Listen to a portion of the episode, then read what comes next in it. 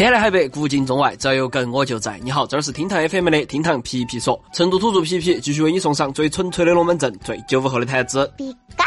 口碑爆棚的国漫《哪吒之魔童降世》，大家都应该看了的噻。上映十天破二十三亿，成为国产动画电影的票房冠军。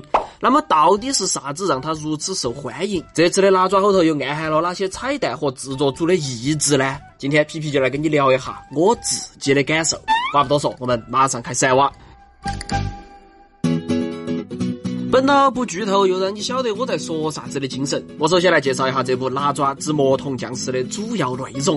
说打西边来了个拿抓，手提火箭枪，脚踩风火轮；打东边来了个嗷嗷，身披龙鳞甲，手拿亮银锤。东边拿亮银锤的嗷嗷要拿拿抓换 offer，拿抓不愿意被换 offer，嗷嗷非要拿他换 offer。拿嗷嗷抡起亮银锤，抽了提火箭枪，拿抓一亮银锤儿。腊爪伸出火箭枪，刺了拿亮银锤的嗷嗷一火箭枪，也不晓得是拿着亮银锤的嗷嗷抽了提火箭枪的拿抓。一亮银锤，还是提火箭枪的拿抓吃了拿亮银锤的嗷嗷一火箭枪，到最后拿抓电疗不求人，嗷嗷忠诚一家人。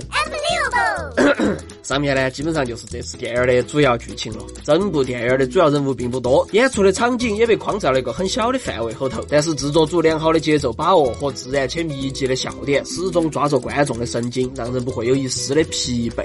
要说为啥同样都是哪吒，这次的魔童降世和哪吒闹海、哪吒传奇相比，能给人带来如此震撼的感受，就好比每个人都像哪吒一样，想要主宰自己的命运。除了特效和紧跟网络潮流的段子，我是觉得呀，这次的哪吒之所以让人有很深的认同感，主要是整个剧组，包括导演都把自己带入到了哪吒后头，带入到了整部电影的氛围之中。换句话说啊，你完全就可以把这部电影中的哪吒理解成制作者，把哪吒的遭遇理解成制作者的遭遇。这个样子，那种喷薄而出的热血和感性，你也应该就能完全理解了。先从这次的罗抓形象说起，这个罗抓的样貌啊，应该说是颠覆了以往所有的作品。罗抓在大部分作品后头呢，都是灵动俊俏的形象，而这部作品后头罗抓在预告片刚刚出来的时候，就被观众吐槽长得非丑。也确实，黑眼圈加上满嘴的龅牙。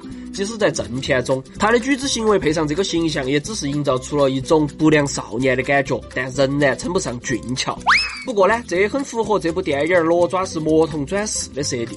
如果你带到这个背景来看的话，这个罗爪就只剩下了霸气和邪魅，丝毫没得丑的感觉。所以说，气质是最重要的。但是呢，你可能不晓得的是，导演啊是特意在众多的哪吒形象后头选了个最丑的，并不是只是贴合背景设定，而是为了符合剧组的整体气质。据说啊，罗爪在加班加点的制作过程中，剧组人员经常通宵熬夜，所以这个黑眼圈也就是为了致敬剧组的修仙气质而特意打造的。哦，至于罗爪的动作捕捉，更是导演亲自上阵。观众之所以在电影中那个不良少年的罗爪身上感受到了成熟，主要就是因为那个把双手插到裤儿后头的三岁少年心中住到一个沧桑的灵魂啊。而导演之所以把罗爪和李靖那种强烈的矛盾重新演绎成现在的合家欢。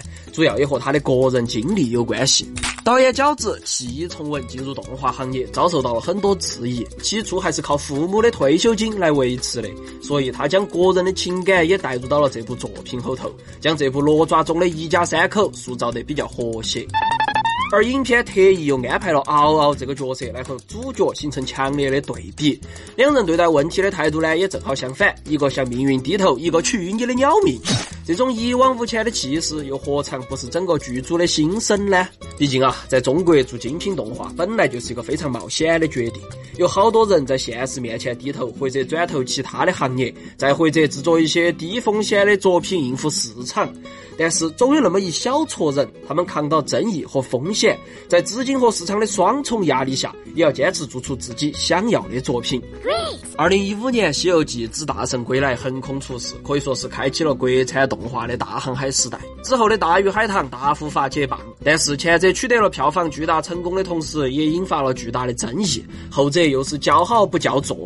虽然后来发行了你的名字，但是自家的原创动画仍然没得任何起色。所以，二零幺七年官宣的神话三部曲就显得尤为的重要。他们分别是《拿爪子魔童降世》《姜子牙凤凰》，而作为第一个上映的哪吒》，他真的就是全村的希望了。